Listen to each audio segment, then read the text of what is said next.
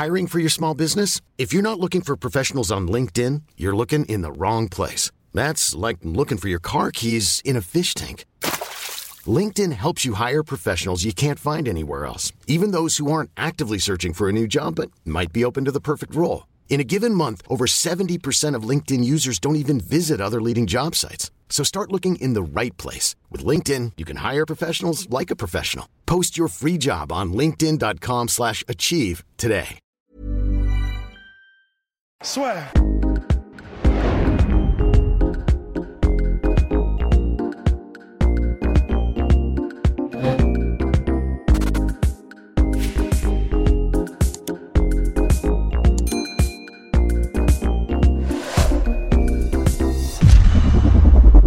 Bonjour à toutes et à tous et bienvenue dans le podcast La Sœur. Allez, allez, allez. Allez, mesdames et messieurs. Aujourd'hui s'intéresser à Anderson Silva qui affronte Uriah Hall pour le dernier combat de sa carrière à l'UFC. On en reste là même s'il est passé de c'est mon dernier combat, finalement ça va pas être mon der- mon dernier combat. Finalement, quel est l'héritage d'Anderson Silva?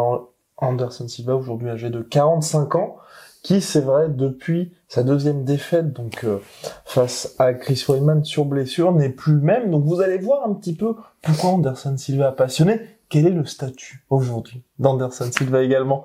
Bonjour mon cher Rust. Bonjour Guillaume. Bonjour tout le monde. Alors, bah, Anderson Silva, déjà, est-ce qu'on peut, on est d'accord, c'est vrai que ce combat-là n'a pas grand intérêt?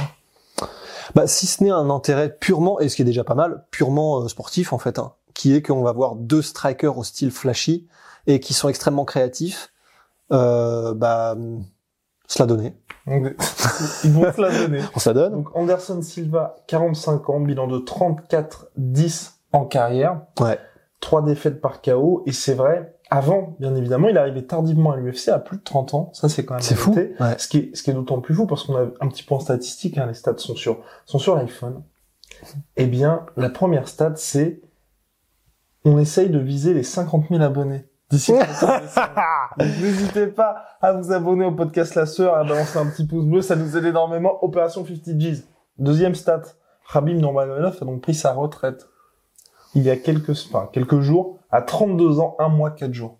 Anderson Silva est arrivé à l'UFC à 31 ans, 2 mois, 14 jours. Purée, C'est, quand on y pense, c'est complètement fou. c'est complètement fou. Donc le prime d'Anderson Silva, c'est un âge où normalement, enfin le prime, on va dire c'est les années où les gens l'ont plus vu, donc quand il était à l'UFC, c'est un âge où les gens régulièrement, hein, quand même, on peut dire, sont sur le déclin. Anderson Silva, c'est 16 victoires consécutives jusqu'à sa défaite, première défaite par KO contre Chris Weidman, 10 défenses du titre middleweight, 14 victoires par finition, 14 bonus fight night et 2457 jours en tant que champion. Personne n'a fait mieux dans l'histoire de l'UFC. Mais c'est aussi, et c'est peut-être... Personne n'a fait mieux? Perso- personne n'a Ah ouais? fait mieux. Genre même John Jones, c'était Euh, pas... à peu près, c'est consécutivement aussi. Ah oui, Voilà. d'accord. Et là, personne n'a fait mieux. Et aussi, ah, là, c'est l'autre côté, c'est un contrôle antidopage positif lors de son retour face à Nick Diaz en janvier 2015. Et bien évidemment, depuis cette défaite contre Chris Weidman, il l'a connu. Donc en 2015, euh, en- pardon, en juillet 2013, depuis cette défaite, la première, il n'a connu qu'une seule victoire. Décision unanime étriquée face à Derek Brunson, puisque la victoire par décision unanime contre Nick Diaz a été transformée en sans décision suite au contrôle positif d'Anderson Silva, mais aussi de Nick Diaz. Pour ouais. Marijuana. enfin bref, tout ça pour dire, c'est vrai qu'il est, c'est beaucoup plus compliqué ces dernières années. Ouais, c'est c'est beaucoup plus compliqué. Alors ben, au, à l'heure où on parle de statut de, de GOAT et on se parle de, bah, c'est vrai qu'il faut quand même replacer dans, dans, dans l'histoire du. MMA qui était Anderson Silva. Il est arrivé, c'est vrai, assez tard dans le MMA. Après, il est dans une catégorie euh, où tu peux te permettre d'être plus âgé. Euh, c'est vrai que les, les catégories de, quand tu, de plus en plus lourds, généralement, sont de plus en plus âgés. Mais malgré tout, c'est vrai que c'est incroyable d'arriver à 31 ans, à 31 ans à l'UFC et de, de, de commencer son règne à ce moment-là. Et quel règne? C'est-à-dire que les critiques pourront dire, et à raison, que la, la, la compétition était pas la même pour Anderson Silva en middleweight à l'époque qu'elle ne l'est, par exemple, qu'elle ne l'a été Pour aujourd'hui. pour Adesanya aujourd'hui, pour John Jones, etc. Et c'est vrai. Néanmoins, en fait, c'est un peu comme Fedor. C'est-à-dire que Fedor, il a combattu au Pride et il a combattu des mecs euh, comme euh, comment il s'appelait Zuluzinho, des mecs qui font euh, je sais pas euh, peut-être euh, 170 d'accord. kilos, un truc comme ça, qui ont en rien à foutre un là. combat sur trois était un vrai combat. Voilà. Sauf que ces combats sur trois, c'est contre Crocop, Minotauro, Mark Hunt, Mark Coleman. Donc en fait, la, la crédibilité, elle est là. Euh, pour Anderson Silva, c'est un peu pareil. Il a affronté Dan Anderson, euh, qui sortait tout juste du Pride. Alors, il, il sortait d'une défaite contre Rampage, mais donc, euh, enfin, ça va. En light heavyweight. En plus, il a affronté Rich Franklin, qui lui-même était à 22-1 à l'époque, donc qui était considéré comme genre un mec un peu intouchable, etc. En middleweight. Il est monté en light heavyweight. Il a éclaté des gars qui étaient bons aussi, comme euh, Forrest Griffin, comme euh, donc. Il est, il est légitime, c'est clair. Stéphane Bonnard, alors c'est vrai qu'à l'époque il était un peu plus entre guillemets euh, sur la clairement sur la pente descendante Bonnard, mais quand même il est Ça, ça reste un, non ça restait un nom. En plus il était euh, Bonnard chargé à ce moment-là. Donc euh, non mais c'est c'est c'est vrai hein, là c'est Oui, c'est mais du coup voilà en fait il a il a affronté beaucoup de gens qui étaient un petit peu moindres euh, au niveau de ce qu'ils apportaient dans la cage. On pense bah à des gars comme Thales Leites. Euh, à l'époque Damien Maya était pas aussi poli qu'il l'est aujourd'hui. Donc en fait euh, c'était pas très intéressant. Et Okami aussi, non? Yushin Okami aussi, effectivement. Mais en fait, voilà. Ce qu'il faut vraiment voir, c'est que bah, c'est entre guillemets ce que les catégories de ce poids-là avaient de mieux à offrir à ce moment-là.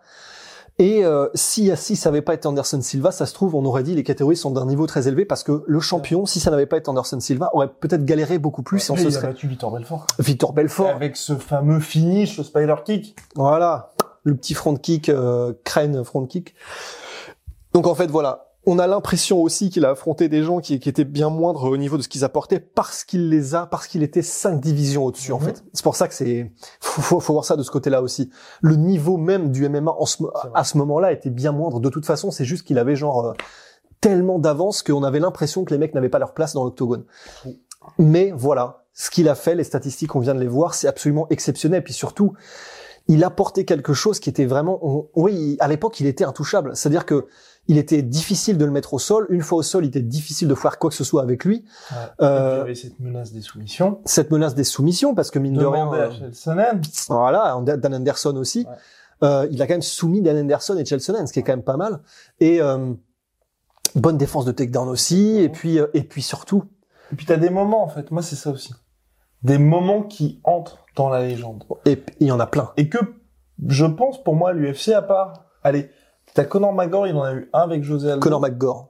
Mais c'est, mais c'est rare. C'est rare vraiment que les combattants puissent avoir ces moments-là où, par exemple, quand je dis Chelsonen en fait soumission, c'est Chelsonen gagner très clairement le combat. Il se fait soumettre toute fin du cinquième round. Le fameux front kick contre Vitor Belfort. Forrest Griffin, où il dans la matrice. Forrest Griffin. Le aussi, comment, James Irvin. Le, Mmh. quand il lui attrape le pied. puis Oui. mec, ouais. Ouais, ouais. Il attrape le middle et tout. Enfin, bref. En fait, des moments où va, il est dans la matrice. Ouais. Et ça, enfin, c'est pour l'histoire, en fait. C'est, c'est marrant parce que peu importe l'adversaire, les gens, c'est un peu comme si vous voulez le, le kick de, d'Anthony Pettis. Ouais. Où il a pas mis KO Benson Anderson, mais vous pouvez être sûr qu'à chaque combat, vous voyez ça et vous, même les gens qui ne connaissent pas Anthony Pettis connaissent Ouais. cette action-là. Ouais. Et pour Anderson Silva, il y en a eu plusieurs. Et ça, pour moi, ça, Dans Ça des combats pour le titre, euh, enfin, c'est ça qui est fou, en fait. c'est vrai. Et et il y a, ouais, il y a tellement de moments marquants dans la carrière d'Anderson Silva, de moments où, où clairement tu vois tout ce dont il est capable. C'est-à-dire qu'en fait, Anderson Silva, c'était vraiment techniquement, il était extrêmement pointu. Alors évidemment, maintenant les gens disent ouais, mais c'était pas Adesanya. Alors c'est vrai, Adesanya c'est la version 2.0. Oui. C'est vrai, il, est, il apporte les feintes, il apporte une bien plus grande profondeur en striking, mais pour l'époque, c'était délirant en fait. Pour l'époque, un tel relâchement, un tel coup d'œil, une telle précision et une telle créativité debout, en plus d'avoir une très bonne défense de takedown et des bonnes soumissions, euh, les gens arrivaient dans la cage en se disant euh, Pff, putain, la, la flemme quoi. Et, et, et, et voilà. Et honnêtement, bah on, voilà, on rematait pour préparer ce podcast des combats d'Anderson Silva. C'est extraordinaire. Honnêtement, il y, a, ok, il y a déjà, il y a des moments légendaires, mais en plus des moments légendaires, il a vraiment des moments où clairement tu te dis, mais c'est un alien en fait. Des moments où il va faire des trucs, genre, je sais pas. euh, euh, bon, évidemment, il y a des moments comme, tu sais, genre le step in boom, euh, enfin from under elbow euh, contre Tony Freaklund. T'as aussi des moments, des, des trucs complètement fous que tu vois jamais.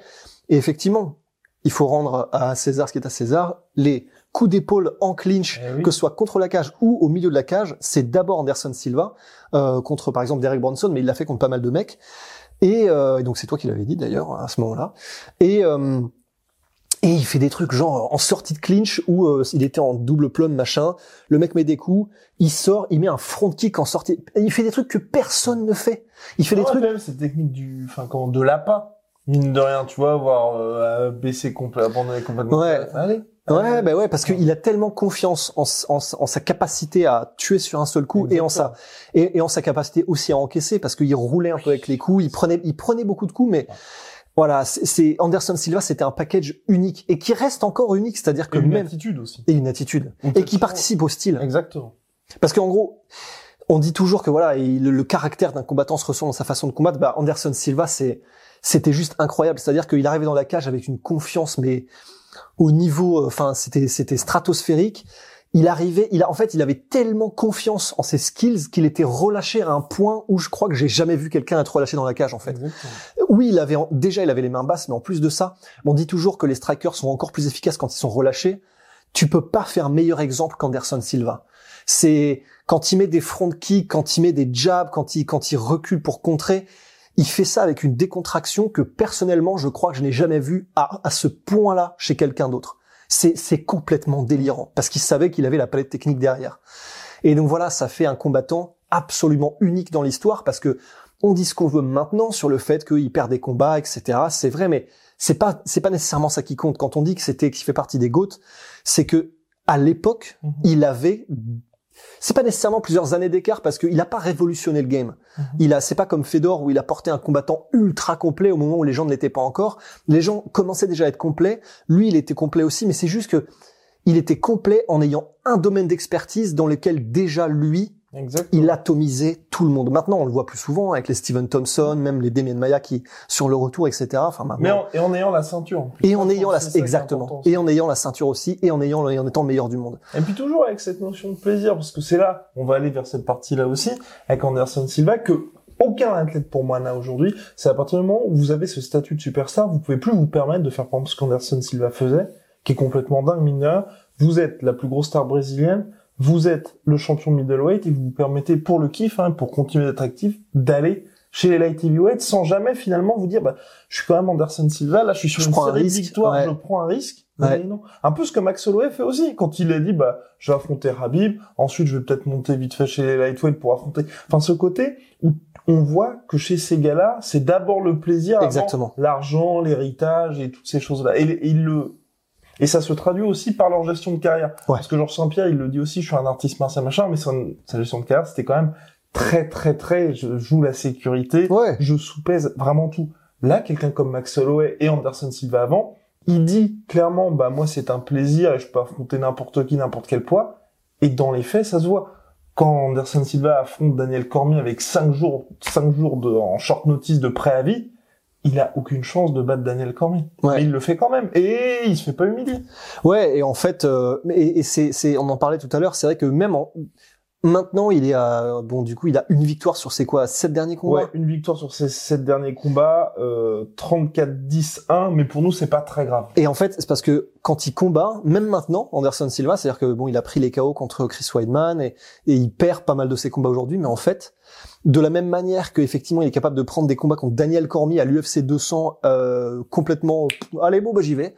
En fait, maintenant, on a l'impression, et c'est quand même assez kiffant, mine de rien, qu'il s'en fout en fait de perdre. plus. ils Depuis foutent. qu'il a perdu que la deuxième fois contre Chris Ouais, en fait, c'est comme s'il avait eu, et, il- et ça, il en parle, il en, il en a parlé à l'époque, en fait, la pression d'être champion et qui est tellement d'attente est telle.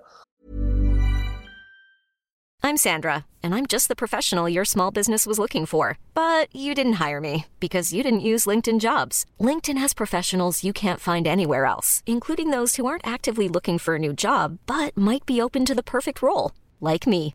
In a given month, over 70% of LinkedIn users don't visit other leading job sites. So if you're not looking on LinkedIn, you'll miss out on great candidates like Sandra. Start hiring professionals like a professional. Post your free job on linkedin.com/achieve today. Que en gros, tu, tu es vraiment sous pression, t'as vraiment euh, les gens attendent tellement de toi que c'est pas évident à gérer. Il disait que ça l'avait pesé, il disait qu'être champion en fait maintenant ça ne plus être champion ça lui faisait du bien aussi et ça fait plaisir parce que tu sens qu'il adore combattre, il adore se montrer et montrer ses skills et montrer euh, et, rentrer dans la cage parce qu'il sait qu'il va y avoir des moments de brillance que les gens vont kiffer, il va se faire plaisir. Et maintenant, tu as l'impression qu'ils sont ils sont fous en fait. Il vient dans la cage, il combat, il se fait plaisir et il gagne, il perd, en fait, il s'en fout un peu. Et, et en vrai, ça fait ça fait plaisir. C'est et ça se sent parce qu'il est il est toujours aussi relâché. Il est toujours en mode. euh, toujours à l'affût d'un moment de, de, de brio, d'un moment euh, où il va, qui va marquer les fans et il le sait. Voilà, il se fait juste kiffer en fait. Et puis surtout qu'il y a rien de, ça aussi c'est, c'est vrai qu'on parlait du bilan et moi je m'attendais vraiment à voir, à prendre un petit coup, mine de rien au moral, on va pas se mentir, en vraiment les derniers combats de Chris Wayne, de Anderson Silva, mais c'est pas humiliant. C'est pas humiliant de perdre contre Michael Bisping juste avant qu'il remporte le titre en ayant mis knockdown. C'est pas humiliant de perdre contre Daniel Cormier. C'est pas humiliant. Enfin, il bat Derek Brunson.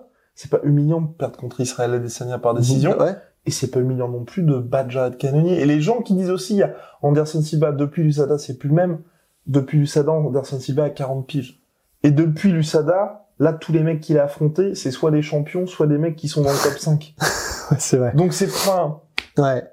Donc quand même. je veux quoi. dire, Mike Perry ne peut pas dire, je, j'ai affronté ne serait-ce qu'un seul top 5 de ma carrière. C'est vrai. Ouais, ouais, non, c'est sûr. Et il faut, il faut le dire aussi. Pas à titre de comparaison, je trouve que c'est beaucoup plus inquiétant la fin de carrière de Robbie Lawler. Ouais. Là, Anderson Silva, il a battu un mec comme Derek Bronson, qui Ouais. est un vrai membre du top 10, mais qui est, on est tous d'accord, en deçà des autres, qui n'aura jamais le title shot. Donc, Ouais. j'ai pas envie de dire l'essentiel est sauf, dans le sens où on sait qu'aujourd'hui Anderson Silva ne sera plus jamais champion, mais il n'y a pas n'importe qui qui peut le battre. Ouais. Et c'est pour ça que c'est presque maintenant le fait qu'il combatte Uriah Hall, c'est déjà presque. Oui, Il sort déjà. Ouais, voilà. Il va. chez- Il, je sais même plus s'il est classé euh, Uriah Hall. Il est, je crois qu'il est, ouais, il doit être fin de top 15. fin de Ouais, voilà. Donc euh, C'est c'est voilà, c'est son pire adversaire depuis des années. donc voilà. Et, et, et il prend entre guillemets son pire adversaire. C'est quand même un mec qui peut, euh, enfin, littéralement euh, t'éclater sur un seul coup et qui est ultra dangereux. Donc voilà. Enfin, la légende. De toute façon, il, il est déjà dans la légende parce qu'il a accompli. Et c'est vrai. Et ceux qui diront qu'il a pris des, des stéroïdes, etc. Certes, c'est vrai, il a testé positif. Mais c'était en retour de blessure, passé Alors- 30 pitch. Enfin, moi, il y a quand même des circonstances atténuantes. En fait, ouais, et, et attendez, attendez, attendez, Ouais, avant de, avant avant, de- de, de, de, de, de nous, de nous, de nous slapper. Parce que bon, premièrement, on va pas se le cacher, au moment où il était champion et il a, où il avait son run, il y a des chances que tout le monde prenait des suppléments de toute façon, c'est clair, c'était, c'était à la limite légal, enfin, pour la testostérone, ça l'était, les contrôles étaient beaucoup plus cool, il y avait pas l'USADA. Donc déjà, à l'époque, probablement, euh, à l'époque, tout le monde y était. Mais en plus de ça, euh, c'est vrai, il y a malgré tout le fait que euh, quand il a testé positif, c'était aussi parce qu'il revenait de la blessure où il s'était pété le tibia À 40 piges. à 40 piges et, c'est- et, et apparemment, enfin c'est même pas apparent, mais les experts le disent, les stéroïdes c'est utilisé dans ces cas-là en fait. Oui. C'est utilisé quand tu reviens d'une blessure comme ça pour euh, euh, euh, accélérer la guérison et, et solidifier un peu mieux le truc. Donc oui, il y a eu le test, c'est vrai. Hum, Il y a des circonstances qui font que c'est pas aussi facile, d'autant plus qu'il n'a pas popé depuis. Ouais, exactement. Donc euh, il y, a, y a quand même des choses qui font que et ces accomplissements au moment où de toute façon euh, tout le monde était un peu dans le même panier, enfin tout le monde était logé à la même enseigne au niveau des tests et des trucs comme ça. Ben voilà, c'est- c'est- ces accomplissements sont là. Ouais. Donc je trouve que c'est un peu dur de rayer complètement Anderson Silva de la liste des légendes qu'on, qu'on doit respecter ou ne pas respecter. Et, euh, et voilà, et, et ce qu'il a apporté, c'est, c'est pour l'histoire. Ouais. Ah ouais, c'est monstrueux. C'est Ouais.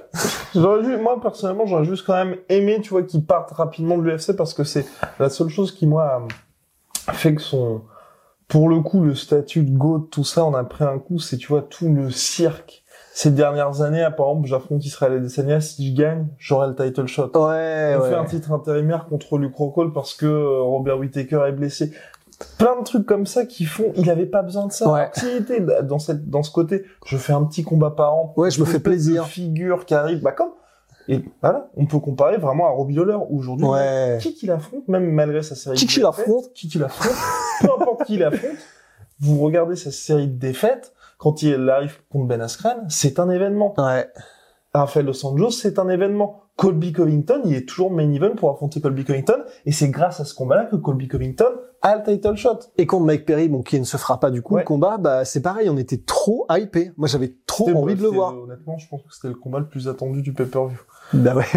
ah oui, bah oui, bah Oui. oui, oui, c'est sûr. Et il y a juste là le combat contre Neil Magny, c'est vrai que ça a quand même fait un petit peu chuter le truc, mais pour vous dire, ça fait partie de ces gars qui, ils savent, ils savent qu'ils n'auront plus de run vers le titre, ils, ils reviennent juste de temps en temps pour le plaisir. Anderson Silva, si t'es resté avec cette approche-là, ça aurait été parfait. Mais là, voilà, passer de, je veux toujours le titre, je prends ma retraite, finalement, peut-être que ça va pas être ma retraite, Ouais. peut-être que... Pff, Les gens, ça ne les intéresse pas, ça fait juste de la polémique pour faire de la Ouais, polémique. et puis au niveau du- Ça entache le côté sage. Ouais. Et ça entache aussi le, le, le, le caractère de la personne. Oui, exactement. Parce qu'on n'a pas envie de voir ça, on n'a pas envie de voir un mec qui est complètement euh, qui se berce d'illusions, qui est pas dans le réel et qui, qui fait des trucs qu'on n'a pas envie d'entendre de la part d'un mec qu'on respecte énormément. Exactement. On a envie de gens qui sont terre à terre, qui sont objectifs par rapport à ce qui se passe, qui sont réels, qui savent ce qu'ils valent, qui savent ce qui est possible de faire. On n'a pas envie de gens qui, qui, qui vivent un peu dans leur tête euh, des contes de fées, quoi.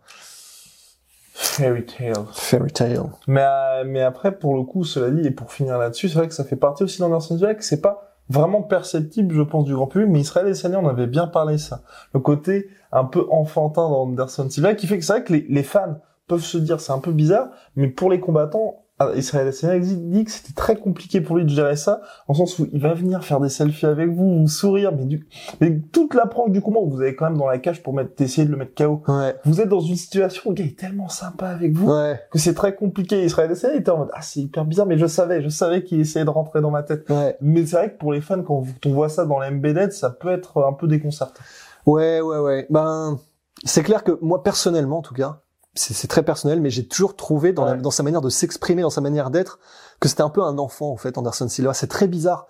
Dans, dans ses réponses, dans son, son langage non verbal, la manière dont il interagit avec les gens, honnêtement, j'ai toujours l'impression de voir un gosse, en fait. Mm. C'est juste que c'est le meilleur assassin de la planète euh, à ce Exact. moment-là, mais c'est un enfant, en fait. Mm. Et euh, bah du coup, c'est vrai que c'est très bizarre, et c'est vrai que bah, quand il quand il interagit, même dans la cage, il y a des moments où je sais pas, il, il tend la main à des moments où genre il y a c'était contre qui? Contre Forrest Griffin à un moment donné, il le met knockdown euh, et en gros il, se- Forrest Griffin se relève et genre il lui tend la main comme ça. Donc il reste deux minutes de combat. C'est pas en mode les, les cinq dernières secondes Ouais. du combat on se hug, c'est en mode euh, et il attend littéralement trois secondes comme ça et tu comprends pas en fait ce qu'il veut, tu comprends pas ce- et, et, et ça donne un peu l'impression que c'est juste c'est un peu un enfant qui euh, bah, il, il, il est ultra talentueux, il fait des trucs de ouf, mais lui-même, euh, bon, je sais pas, il, peut-être- il, non, fait- moi, il sait pas trop comment. Moi, je me dis, ça fait peut-être partie d'une stratégie parce que le fameux down qu'on vous recommande contre Victor Belfort, là aussi, Ouais. où tout avait été très cordial, même Victor Belfort s'attendait à quelque chose d'assez sympathique. Ouais, Et là, on est passé de 0 à Ouais. 100. Ouais, c'est ça. Mais tu, tu, un- ouais, c'est, en fait, c'est ça. C'est, comme un enfant, mais tu comprends pas trop comme ce qui se passe dans sa tête, en fait. Mais je sais pas parce que par exemple, tu vois ce moment-là qui m'a marqué avec Forrest Griffin où il lui Mhm. tend la main et il reste en mode euh, bon, on se serre la main. En fait, le problème c'est que ça n'a aucun sens de faire ça. Mhm. Et, et, et je pense que et, c'est- et, et l'impression que ça donne, c'est que c'est pas nécessairement genre réfléchi de la part d'Anderson Silva en mode je vais rentrer dans sa tête, genre comme Jonas Jedrzejczyk avec euh, Rose qui dans les couloirs lui dit des trucs chelous derrière la caméra et tout. Hein, mais euh, là, tu sens que c'est du mind game. Anderson Silva, c'est, je sais pas, c'est comme un, c'est comme un gosse qui fait des trucs qui fait des trucs. Enfin, c'est comme disait Bill Burr, tu vois, c'est le gamin qui est là, il est en, il est en culotte, il a des céréales dans les cheveux et puis il te raconte sa vie. Et, de oui, ok, mais en, en gros, tout ça pour dire, c'est un côté enfantin, tu vois. C'est ça que je veux dire. Eh, mais ça, Ouais, ouais, putain, merde, le, bon, Non, c'était mais non, pas non. le meilleur parallèle, mais tu vois ce que je veux dire, tu vois, ce côté un peu erratique, quoi. Non, non, je, je comprends. Je comprends ça. En tout cas, n'hésitez pas. N'hésitez pas à nous dire ce que vous pensez, bien évidemment, d'Anderson Silva et de tout ça. Je pense qu'on a fait le tour, à mon avis, là, sur le sujet Anderson. Ah si, peut-être. Ça, c'est peut-être le, le seul, pas, pas point noir, mais je regrette qu'il n'y ait jamais eu ce combat. Ils sont potes, donc ça n'est jamais arrivé. Contre, euh, Contre John Jones. John Jones, ouais. Contre John Jones, c'est chez la heavyweight, d'autant plus qu'à la différence de Habib ou même de Dimitri Johnson, qui ne sont tout simplement pas montés, Anderson Silva faisait ses montées chez les chez heavyweight et finalement en plus il a affronté Daniel Cormier, bon dans des conditions qui étaient complètement différentes, mais je pense qu'il aurait pu à un moment donné faire euh, faire cette montée chez la heavyweight pour Ouais. le titre. Ouais, c'est vrai. C'est, c'est vrai que c'est presque frustrant qu'il l'ait fait plusieurs fois, là, le monter, mais jamais en mode j'arrive, Ouais. vraiment. C'était juste des, peut-être des petits teasings, mais que de temps en temps. Et puis, ce qu'on peut dire aussi, c'est vite fait euh, parler de son aura quand même. Oui. Parce qu'en fait, euh, bah, parmi les combats qu'on a rematés tout à l'heure, il y a, en fait, c'est vrai que malgré ce côté un peu euh, enfant, insaisissable, tu comprends pas trop comment il résonne, etc. Ben, c'est un peu comme Crocop. C'est-à-dire que même si euh, il a des moments où il comprend pas et presque bipolaire, tu sais, eh ben, sauf que quand il est dedans et quand il est focus, il est terrifiant.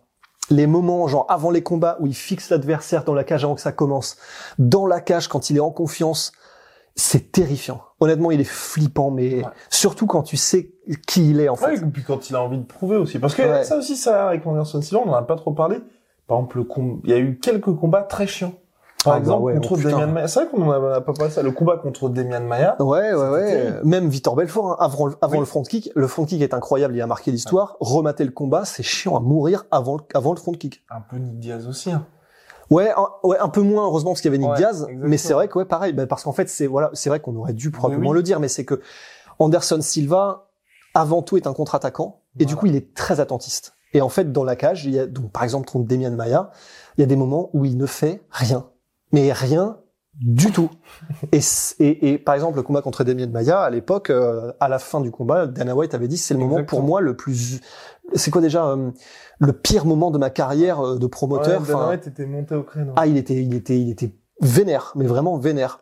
Et il y a plusieurs fois En où Anderson à Silva. Dhabi, ils avaient payé une blinde pour avoir le combat. Ah putain, ouais, ils ont dû avoir le seum, euh, mais vraiment intersidéral. Et du coup, bah voilà, c'est aussi ça Anderson Silva. Mhm. C'est, c'est voilà, comme c'est un contre-attaquant et que bah voilà, tu sais jamais ce que tu vas avoir avec Anderson Silva. Comme a- une boîte de chocolat. C'est comme une exactement. Mais il y a aussi voilà, il y a des moments aussi où il décide d'attaquer. Bah par exemple contre Stéphane Bonnard, il est attentiste sur les premiers rounds, donc il se fait clincher, il se fait machin. Et puis à un moment donné, il décide allez j'y vais et il le termine en deux secondes. C'est voilà, c'est c'est c'est le c'est le génie, c'est le talent, c'est euh, mais voilà, c'est ce qui va avec aussi en termes de euh, tu le comprends pas, tu, tu comprends pas comment il ré- enfin comment il réfléchit, tu comprends pas ce qu'il fait. Ça va avec en fait. C'est c'est c'est voilà, faut tout dans la boîte de chocolat. Ben voilà. Merci Anderson Silva pour toute Ouais. cette carrière. Mais Ben maintenant, oui. faut arrêter. Maintenant, faut rentrer à la maison. Non, mais Je vous emmerde. Non, mais plus sérieusement, j'espère qu'on n'aura pas, enfin, ce, les, les, les légendes qui combattent un petit peu trop longtemps. Ouais. À Venom, moins 10% sur tout Venom avec le code la sueur à ses collections Giorgio. Giorgio Petrosian. Il sponsorise aussi l'UFC, le One FC avec le t-shirt One FC plébiscité par la sueur. Et big Ouais. shout My Sweet Protein. Moins 35% supplémentaire. En plus, des 50% actuels sur Ouais. tous mes protéines avec le code la sueur. À très très vite mon cher Rust. ouais, et je voilà, et vraiment allez mater Giorgio Petrosian. Si vous connaissez pas, j'en profite parce que euh, On juste- en parle tellement. On en pa- ouais, mais voilà, euh, en termes de kickboxing, euh, si vous voulez voir une légende absolue, probablement des meilleurs de tous les temps, puisqu'on en parle, franchement, régalez-vous et allez voir Giorgio Petrosian. Allez. Swear.